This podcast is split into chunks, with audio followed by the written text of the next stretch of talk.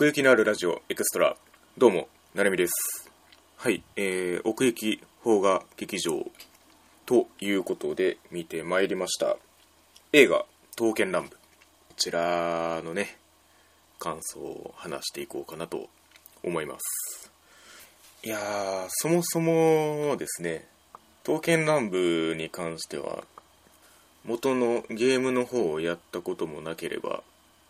過去にまあいくつか形を変えてアニメ化もされてるんですけれどもそれに触れたこともなくそれゆえに奥行きのあるラジオでも触れたことが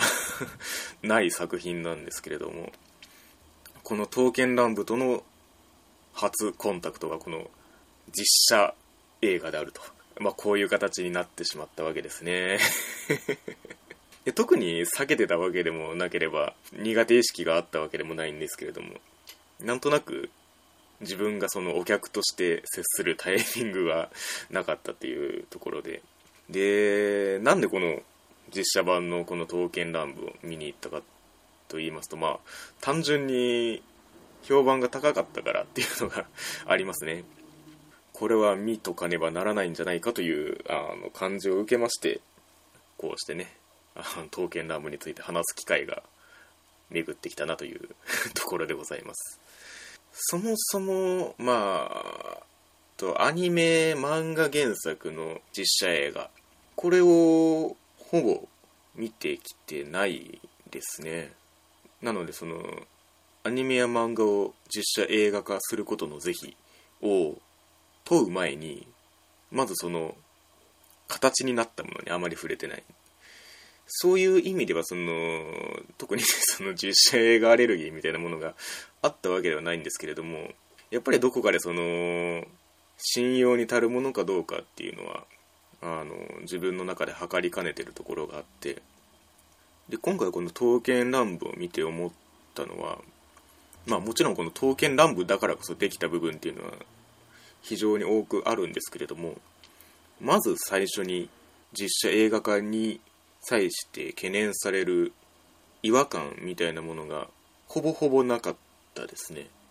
それぐらい画面に馴染んでいた。そういう映画でしたね。もちろんその衣装刀剣男子としての衣装は奇抜ではあるんですけれども違和感ではない。これが史実ベースである刀剣乱舞の舞台っていうのが、まあ、生かされている点でもあるかなと思いますね。元のそのゲームの方はシステムだけで言うとカンコレにほぼほぼ近いと認識しているんですけれどもあのどうしてもねそういう意味ではカンコレの実写化はまず難しいだろうなと。それは本当にそうだろうなと思っていて。じゃあなんでこの「刀剣乱舞」が実写映画作品に足り得たのかというとやっぱりそのモチーフになっているその刀剣っていう立ち位置が非常に時代劇ベースの作劇に非常に相性がいいなというところだと思いますね。つまり元のモデルになった刀剣っていうのは実際に存在していたわけで まあそのカンムスの艦隊と比べるわけじゃないですけれどもその刀剣というサイズ感例えば誰かが所有しているものみたいな距離感とかそういう実在感との相性が非常にいいんだなと感じましたね。でそれゆえにその歴史にその介入していった際の刀剣男子たちのその行動とかセリフに嘘がないっていう風に感じられましたね。やっぱりその漫画アニメのセリフを実写の人物が話すっていうところにやっぱりその次元を超えて生まれてしまう齟齬があるわけなんですけれどもそこの思いのシーンみたいなものが舞台との絡みによって本心から発されているっていう、まあ、そういう印象を抱かせてくれたので何て言うんですかね。過剰に芝居がかったものではなく自然なものとして受け取ることができたかなと思っておりますね、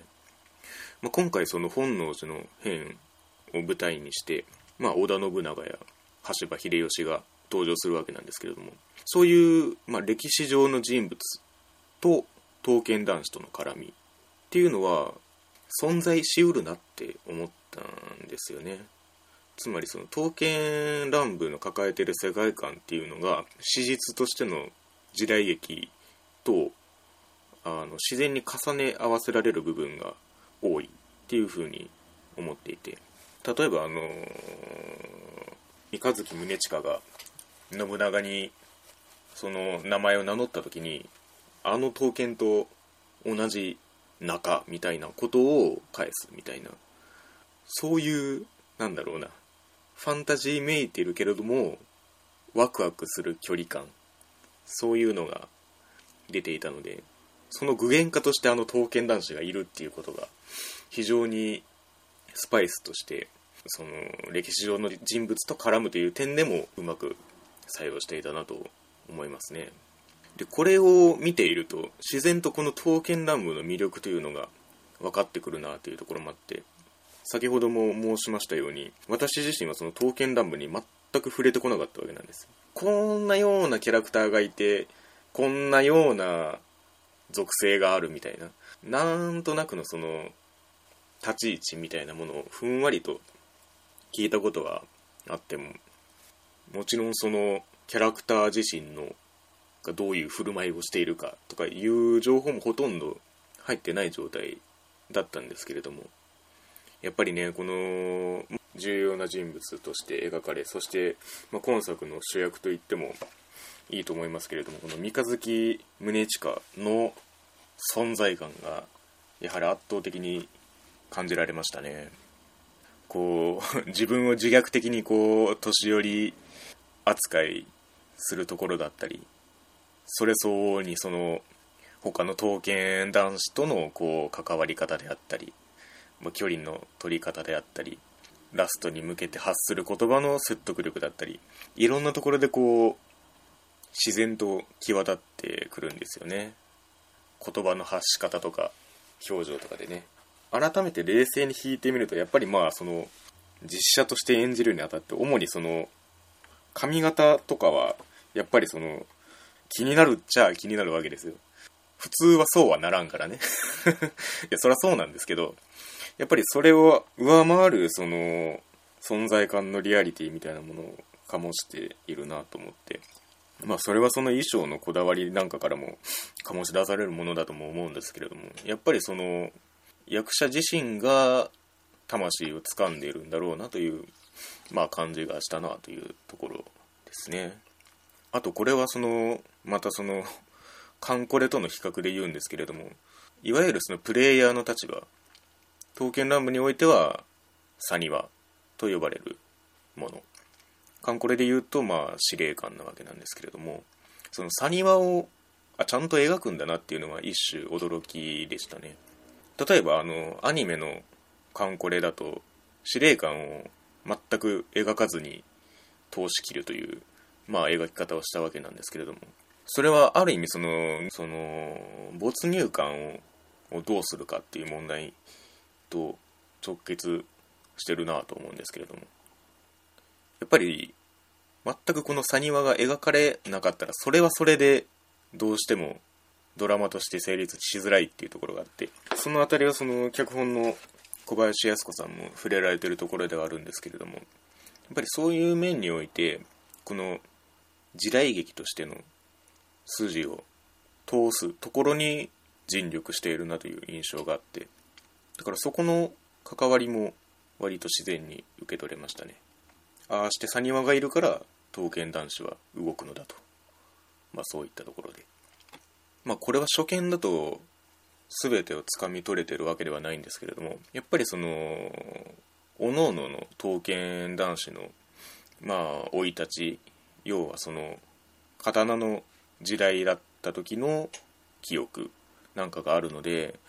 そういった各々のその立ち位置の違いが組み合わさって結構ドラマが立体的になるみたいな部分も多くあってそれは実際のゲームの刀剣乱舞の魅力としてもそうかなと思うんですけれどもまあ今回だったらその本能寺の変が舞台なので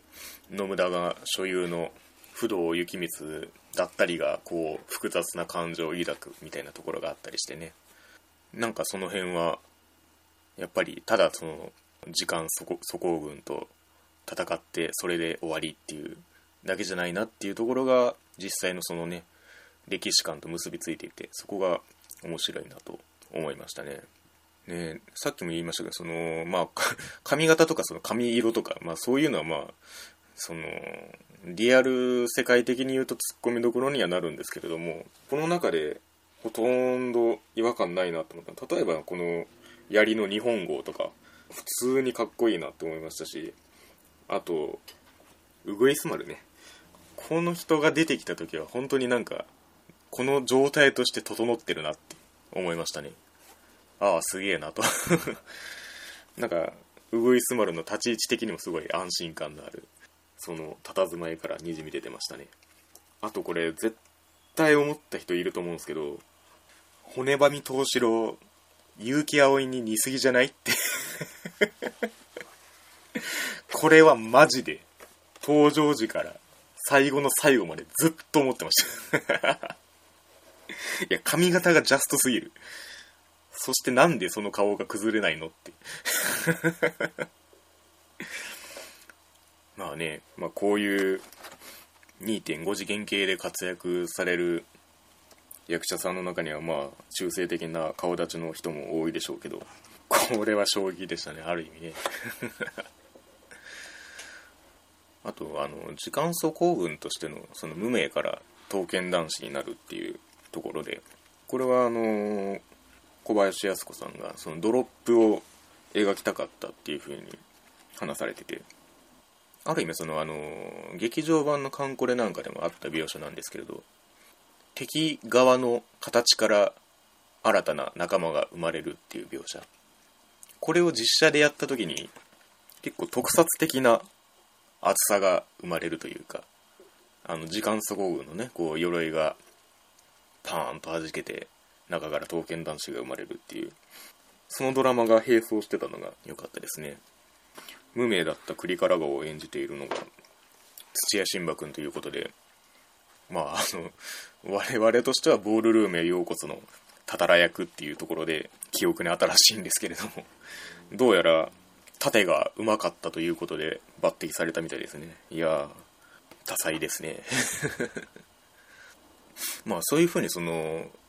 敵である時間走行軍とその刀剣男子との関わりのそのシステム面っていうのをうまくドラマに落とし込んでるし本拠地になる本丸とその過去の歴史っていうその舞台の往復も違和感なくスイッチできるっていう。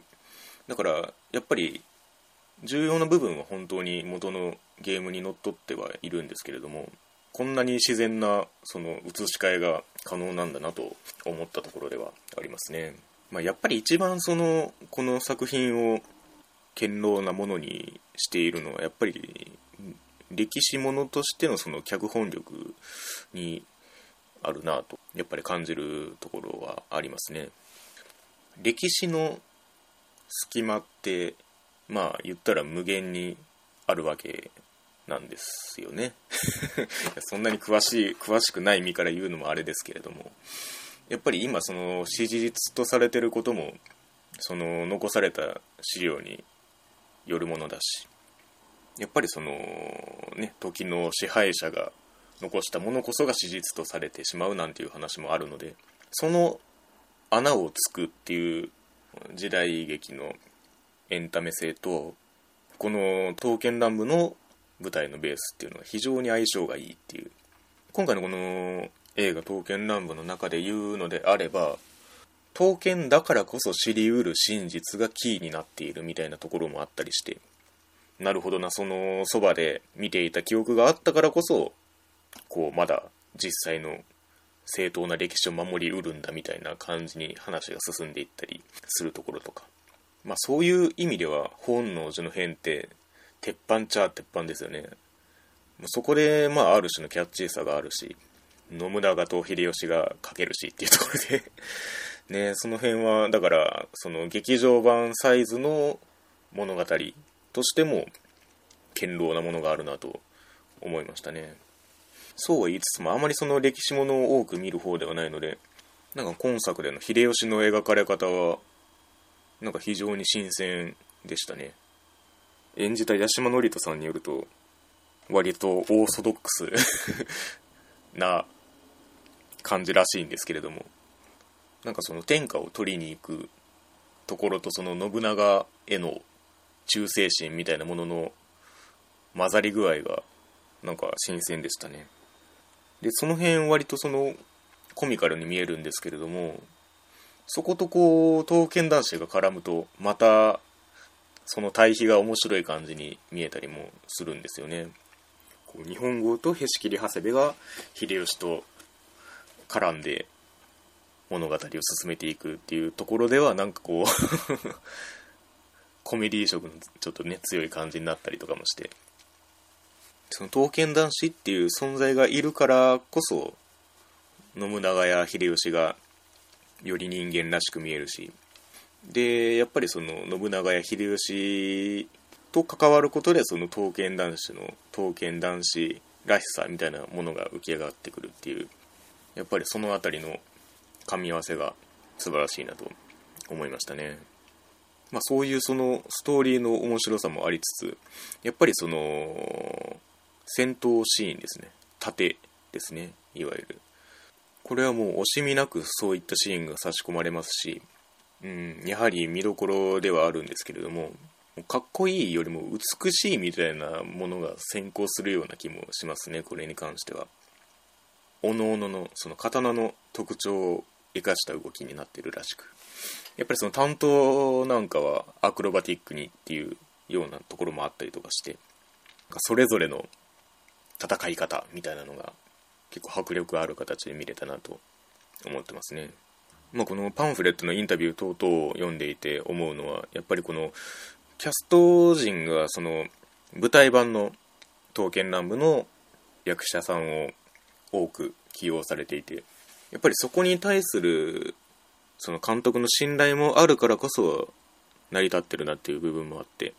まあ、そういう刀剣男子のその芯を掴んでるからこそその刀の特徴を生かした動きができるみたいなところもあるというふうに感じましたね。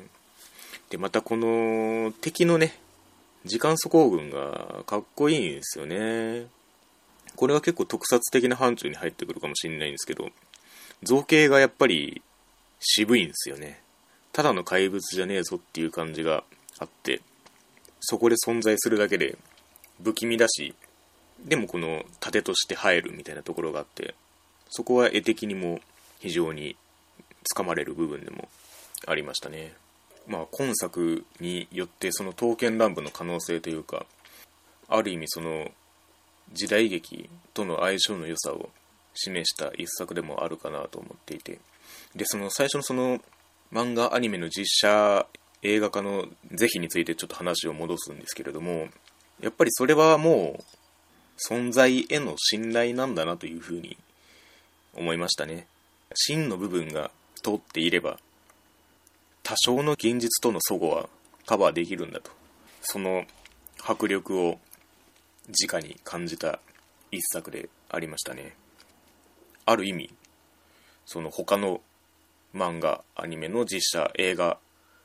化にもより寛容になれそうだなと そう思わされましたね。なのでその実写映画化に興味がない人にこそ見てほしいそんな映画ですのでもしねこれをお聞きになって興味が湧いた方は是非劇場へ足を運んでみてはいかがでしょうか。はい。というわけで奥行きのあるラジオ、えー、奥行き邦画劇場ということで映画「刀剣乱舞」のお話でございました。ありがとうございました。